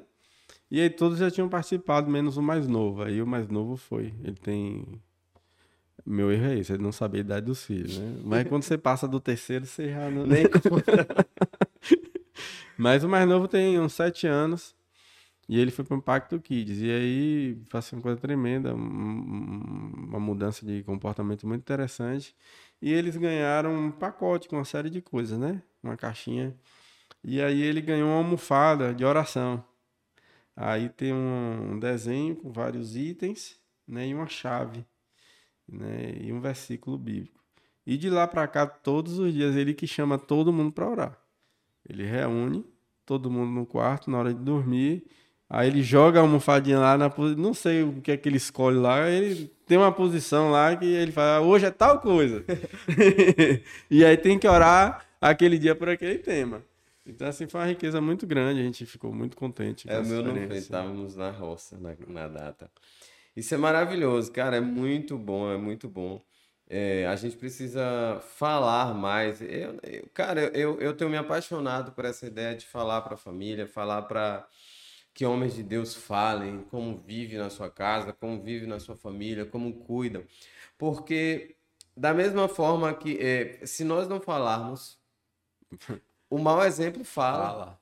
E as pessoas começam a questionar e a dizer assim: ah, mas Fulano fez isso. Meu querido, eu tenho nada a ver. Que Fulano é um péssimo marido. Eu tenho é que ser. De repente, aquele que é considerado um péssimo, ele está esperando que o bom ele venha a público. Como hoje tem a oportunidade aqui com esse podcast, hoje a internet é aberta. Às vezes um testemunho seu, uma palavra que você fala que para você é banal, porque, porque é simples, é comum, mas de repente tem uma pessoa que está ali sem saber o que fazer, já pensando em tirar a própria vida porque não vê mais solução. E aí vendo um exemplo prático na vida de uma pessoa, a solução para o problema que ele está passando naquele momento. Então, assim, a palavra tem poder, a verdade liberta, né? E precisam sim é, homens e mulheres de Deus se posicionarem, né? A gente passa uma, um, um, um problema muito grande na modernidade que é a questão da aprovação, principalmente nas redes sociais. A imagem da rede social é a foto do momento não significa que aquela pessoa tem aquele momento eternamente. Eternamente. Então, baseado nisso, muitas pessoas têm tentado viver uma vida superficial para tentar mostrar para outras pessoas e deixando de viver a sua vida. E não se, é, é, é não se vendeu tanto ansiolítico como tem se vendido.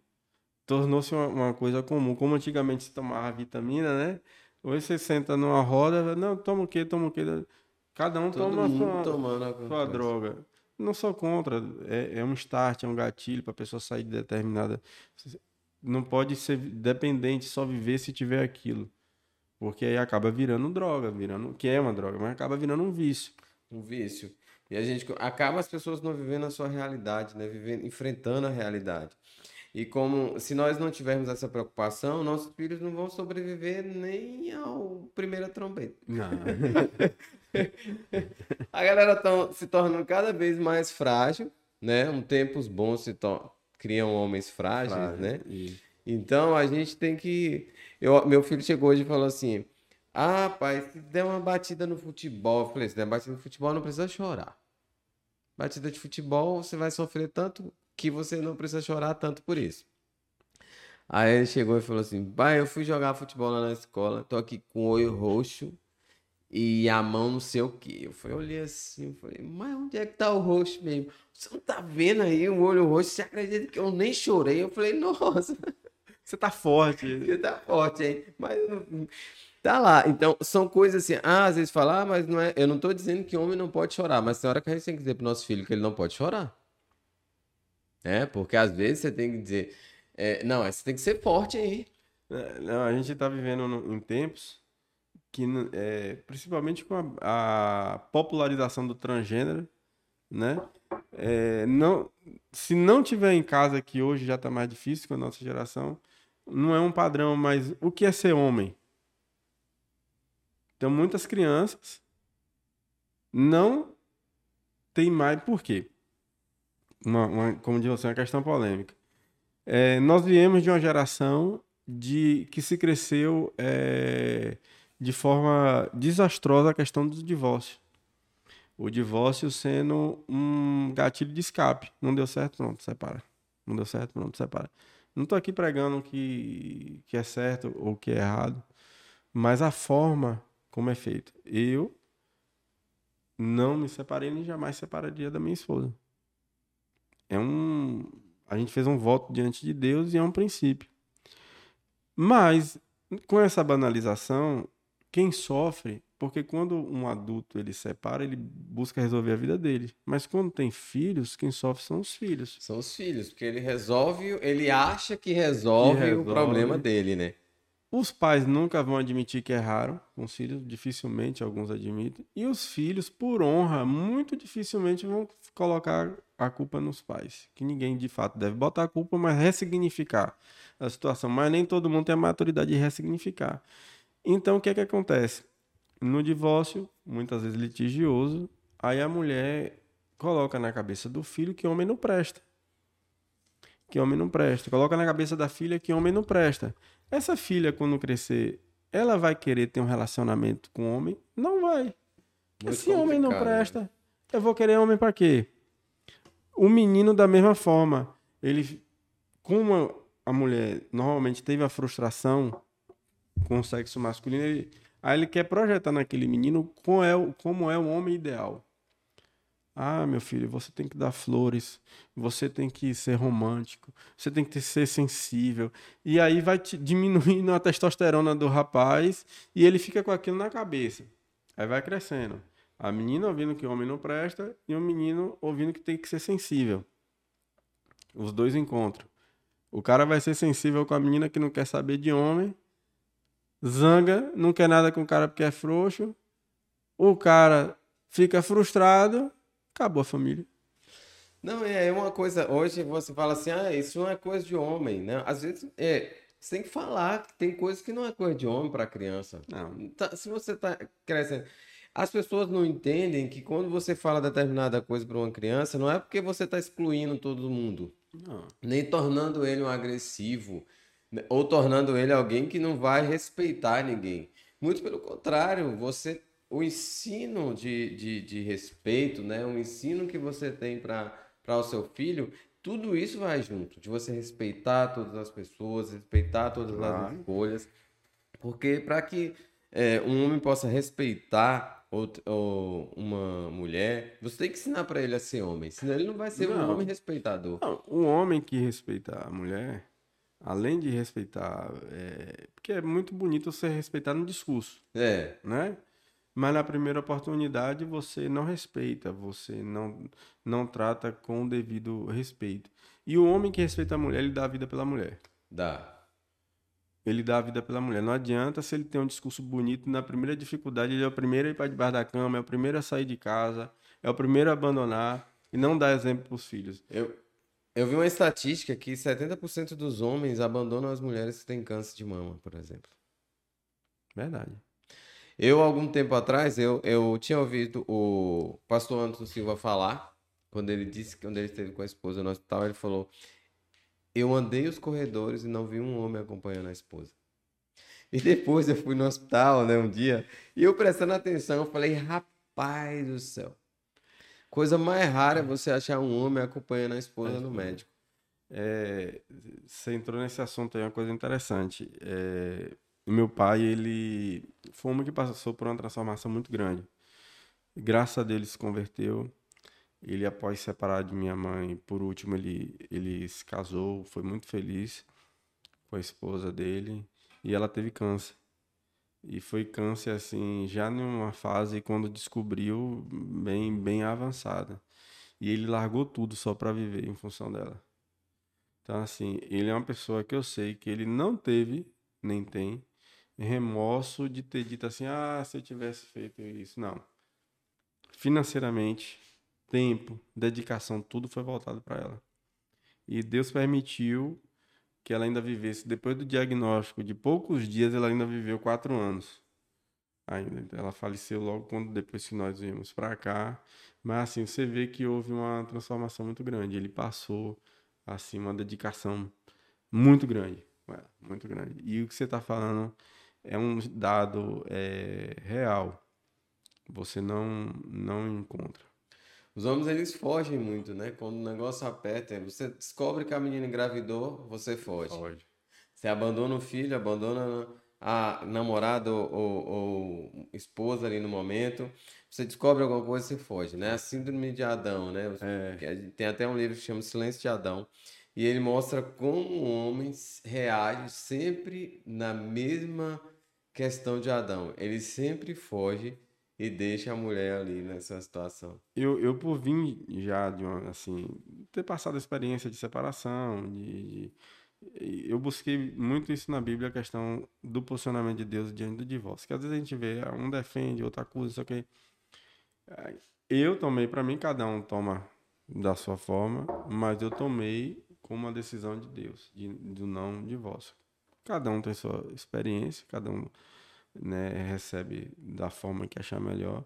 Mas baseado nisso, às vezes quando a gente tinha uma dificuldade no casamento, que a gente teve muitas e não foram poucas, é, de, de, de, muito difícil, muito difícil início de casamento.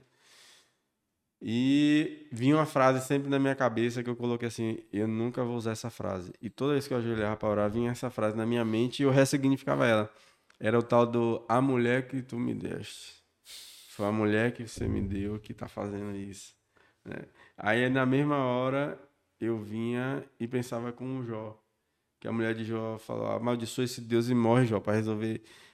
Às vezes as pessoas falam até de forma pejorativa que ela falou isso, mas até acho, penso que ela olhou para Jó e falou: pô, um homem que eu amo passando por uma situação dessa morre logo, sai disso aí para não queria ver ele sofrendo. Mas enfim, quando vinha isso na mente foi a mulher, não, a culpa não é da mulher eu sou o cabeça, eu sou homem e eu tenho que resolver essa parada. E é assim que faz. e é assim que faz. Tem outro jeito? Não, meu irmão, é assim que faz. O homem assumir a liderança espiritual da casa, sabe? É o homem assumir. É ele que tem que tá, assumir ali, sabe? Ele tem que ser o guia ali, ele, inclusive guiar a esposa dele, né? É para outro processo de, de crescimento dela que ela queira estar. Então, isso é, é, algo. A Bíblia é muito clara com relação a isso. O mundo é que deturpou tudo aquilo que Deus. Nós sacrificamos, assim, financeiramente. Né? A gente sabia que. A Bíblia diz que o trabalho de dois tem uma paga melhor. É, a gente sacrificou essa parte financeira justamente pela questão de criação e educação mesmo sabendo do, do potencial de minha esposa, do, do, do, do, conhecimento, do que ela poderia desenvolver financeiramente, nós optamos de que, enquanto Deus permitisse, ela não queria trabalhar. Porque a gente fazia uma conta simples. Saem os dois para trabalhar, a gente vai ter que contratar uma pessoa.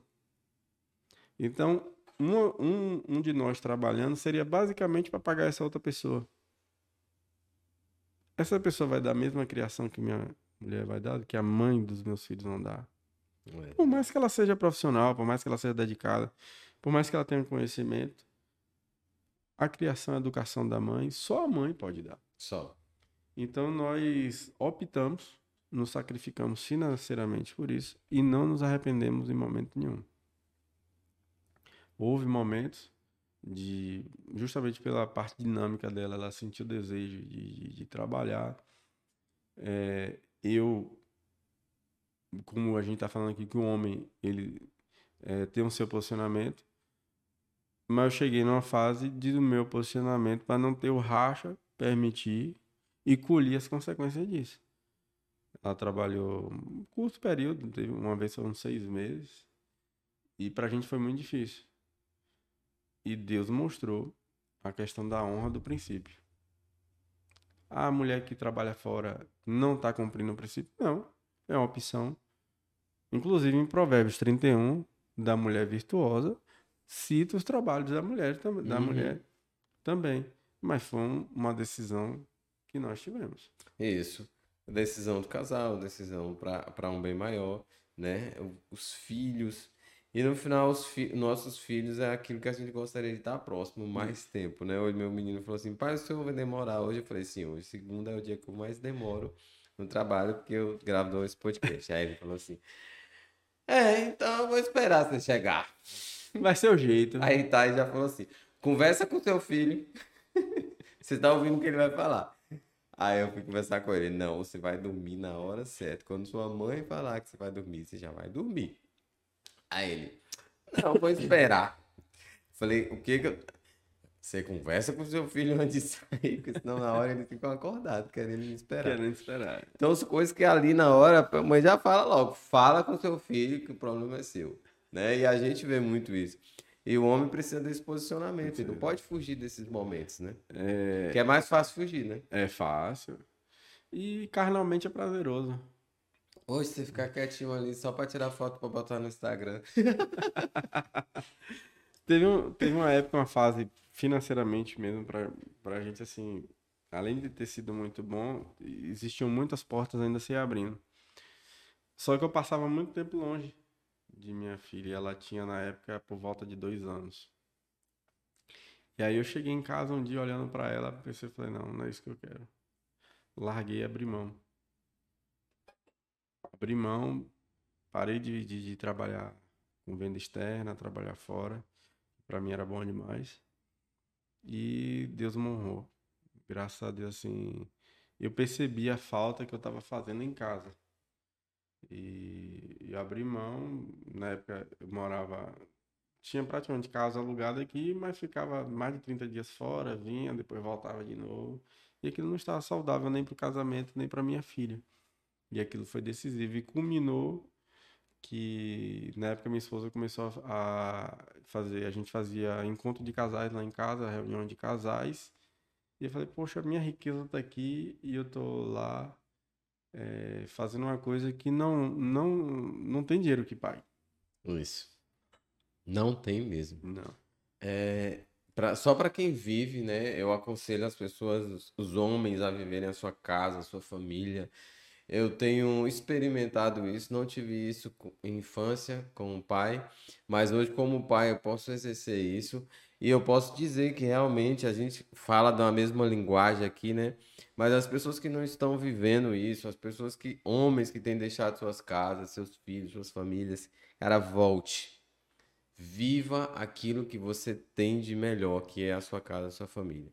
Às vezes o cara fala assim, ah, mas é porque eu não tenho paz, gosto de estar na rua. Não, também a paz da casa, também um homem consegue gerar ela. Consegue. né? Eu sei que toda a, a, é, a, a Bíblia diz que não é melhor viver no, no deserto que numa casa com, Com... com a mulher que. Como é que ele Rixosa. fala? Rixosa. É melhor o pão seco numa casa simples do que um banquete numa mansão sem paz. Sem paz. Então, mas você pode, em Cristo Jesus, né? Qualquer homem pode, em Cristo Jesus, se tornar o melhor marido e o melhor pai. Não tem essa possibilidade contrária. É o, o, o orgulho é a raiz de, de, de toda maldade, né? Então, assim, a gente aprende. É, é- é por isso que eu falo muito da infância, porque as crenças que nós adquirimos na infância que vão determinar. Podem ser mudadas? Podem. Basta querer. Mas nem todo mundo quer mudar e não muda, então É. o cenário é esse. Né? Então, assim, as crenças que são colocadas de que o menino é pegador, a menina se pegar, ela é galinha, o menino tem que mandar, e ele vai crescendo com aquilo. Então, quando chega na primeira situação, no casamento, que ele não consegue mandar, ele entra em parafuso. Ele não está programado para aquilo. Não está. Ele não está programado para aquilo, então na mente dele, ele, ou ele foge, ou ele tem um nível de virilidade que exacerbada que foge o respeito e acaba agredindo a mulher. Então são duas situações indesejáveis. É, é muito fácil quando a gente diz assim, eu não tenho paz em casa e eu vou pro boteco tomar uma. É muito confortável isso. Eu não tô falando isso para acusar ninguém, eu tô falando porque eu fazia isso. Teve uma fase no início do casamento que eu não queria ir para casa de jeito nenhum, eu queria comer água. Né? Então ficava, já tomava uma e ficava. Só que eu estava sendo omisso. Eu estava sendo omisso, eu tinha que ser um homem suficiente para encarar e vencer aquela situação. E quando o homem não tem a presença de Deus, é praticamente impossível, porque ele vai lutar de forma carnal. E as lutas não são carnais, elas são espirituais. A única luta carnal que você tem é contra você mesmo. Sim. Então, quando você busca em ser melhor, aí eu convivo, o Salles é meu amigo, eu convivo com o Salles, mas Salles é isso, Salles é aquilo, e eu começo a colocar defeito em Salles. Numa amizade, eu tenho duas alternativas diferentes do casamento. Ou eu deixo de andar com Salles e paro de falar mal de Salles, ou eu amo Salles e peço a Deus que mude o meu coração para que eu respeite Salles. No casamento é assim. É por isso que eu falei a frase de a mulher que o Senhor me deu, né? Não, não é a mulher que o Senhor me deu, eu escolhi. Muita coisa que a gente atribui a Deus, que a gente atribui ao diabo, é a gente que faz. Deus deu livre-arbítrio para cada um de nós, nos deu capacidade de raciocínio, de tomada de decisão. O que Deus tinha de fazer, Deus já fez, que é abençoar. Nós fugimos, né? E nós fugimos. É mais fácil a fuga. Né? A fuga é fácil. É fácil porque você não precisa se responsabilizar, né? E aí você põe a culpa em alguém e aí você tenta resolver com o tempo, cura, não sei o que, mas meu irmão vai resolver vai. o seu problema. Hélio, que massa, velho. Que conversa legal aqui que a gente tá tendo. Rapaz, vamos marcar um segundo. Só matando a saudade aqui de, do, dos tempos de rádio. Eu tive um, pro, tive um programa, não, né? Eu participava de um programa de rádio lá em Itajibá. Era todo domingo de manhã cedo, antes da escola dominical. Era o programa da igreja, né? Então ia eu, normalmente era eu e o pastor e o, e o mixador ali da mesa, né? E aí a gente fazia aquele despertamento ali onde a rádio alcançava para acordar o pessoal para ir para a escola dominical. Só que aí veio o, o, a questão da legalização, de, de, só podia ser estar na rádio quem era radialista, tinha que ter um curso para aquilo, né? E o curso não era fácil, não, não era acessível, nem, nem era pela internet, era presencial. Acabou, acabou que eu fui me desligando, é só participando de entrevistas mesmo na época de, de, de, de política e de secretário também. Mas é, é, é, gostoso. Né? Cara, muito bom. Eu acredito que muita gente vai ser impactada pela sua história. Amém, você amém. contou um pouco de você, eu conheci mais sobre você. E você é um homem de Deus hoje, um homem que cuida da sua casa, da sua família, e que o Senhor te abençoe grandemente. Amém. E que você possa inspirar vários outros homens a lutarem pelo seu casamento, pelos seus filhos. Amém que a política, eu acho que você. Pois é, você perguntou da, né? da, da, se tem desejo de voltar, né? Tava falando da decepção. De uma, não decepção, uma frustração que eu mesmo de uma coisa que eu criei. Então eu falei assim: não, vou me desligar. Mas não tem como você se desligar, porque os caminhos vão te levando sempre para o mesmo caminho. E se aquilo é um propósito de Deus na, na sua vida, se você não exercer aquilo, quando eu falo não exercer, eu não estou dizendo a Salles me chamou aqui para lançar a candidatura, não. Ninguém está falando de, de candidatura. Até porque, como eu já deixei bem claro aqui, a eleição é, é a parte da política que nós vemos e que é uma parte muito pequena. A parte mais importante da política é a cidadania e a participação. Então você pode participar sendo um líder comunitário, um presidente de associação ou um associado. Você pode participar trazendo projetos, você cobrando do seu vereador, você tendo um cargo, uma função pública, um cargo eletivo.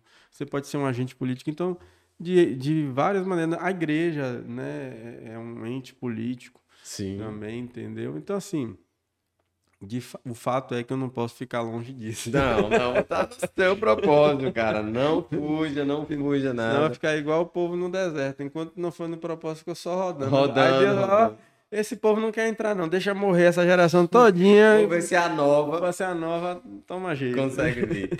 Obrigadão, Hélio. Você pode dar um recado aí que você quiser, pode falar. Amém. Eu, quiser. assim, fiquei muito feliz com o convite. Agradeço de coração É, a gente tem ouvido, principalmente depois da pandemia, muito essa questão de, de transbordar, de usar o meio, a rede social para atingir outras vidas, para edificar. E de fato é uma arma e nós erramos sendo omisso. Não adianta, eu costumo dizer lá em casa que a gente já fez curso, treinamento, já eu já trabalhei multinacional, já trabalhei em política, já trabalhei na agricultura, já trabalhei com comércio, com indústria, produzia queijo, mas de nada disso adianta se você não tomar uma decisão e ter atitude. Atitude é que é o importante. Não adianta você ser conhecedor de tudo e aquele seu conhecimento não transforma a vida de ninguém. Então a gente tem que ter atitude. Isso que você está fazendo aqui, esse pontapé, esse, esse, essa atitude de ter um podcast, de Aí vai falar assim, ah, não, Sally já tem, eu não, não, não vou ter o meu podcast. Como a gente tá falando, tem gente que cancela. Então, sua voz só vai chegar em um determinado lugar. Espero e peço a Deus que chegue mundo. no mundo, né? Mas não, não vai atingir todo mundo. Então, quanto mais tiver, melhor. E melhor. parabéns pela sua iniciativa, pela agência. Lugar aqui maravilhoso. Vocês que estão assistindo a gente não tem noção do que, é, do que é isso aqui de excelência em barreiras. Né? É uma coisa assim que é, não que o interior não mereça, mas que não é comum ver no interior. E eu parabenizo, sempre falo, o povo barreirense de não ser só ser abençoado, mas saber abençoar também. Então você vê coisa em barreira você não vê em lugar nenhum. Em né? lugar nenhum. Então, assim, brigadão. Deus abençoe a, a todos que estão assistindo. A, a, aos técnicos que tá aqui, é. quietinho ali, mas quietinho aí, trocando as câmeras e participando aí também. Né? E que Deus abençoe. Amém, cara. Valeu. Obrigadão, cara. Obrigado por aceitar o convite. Eu que agradeço. Valeu, galera. Mais um episódio do Homem Sem História, ok? E se liga no canal. Pode. Ó, tem um sininho aí embaixo, ative para você ficar ciente das próximas publicações, dos próximos vídeos que vão sair. Nós já estamos em todas as plataformas. Agora só falta você mandar para mais alguém, ok? Valeu, obrigado.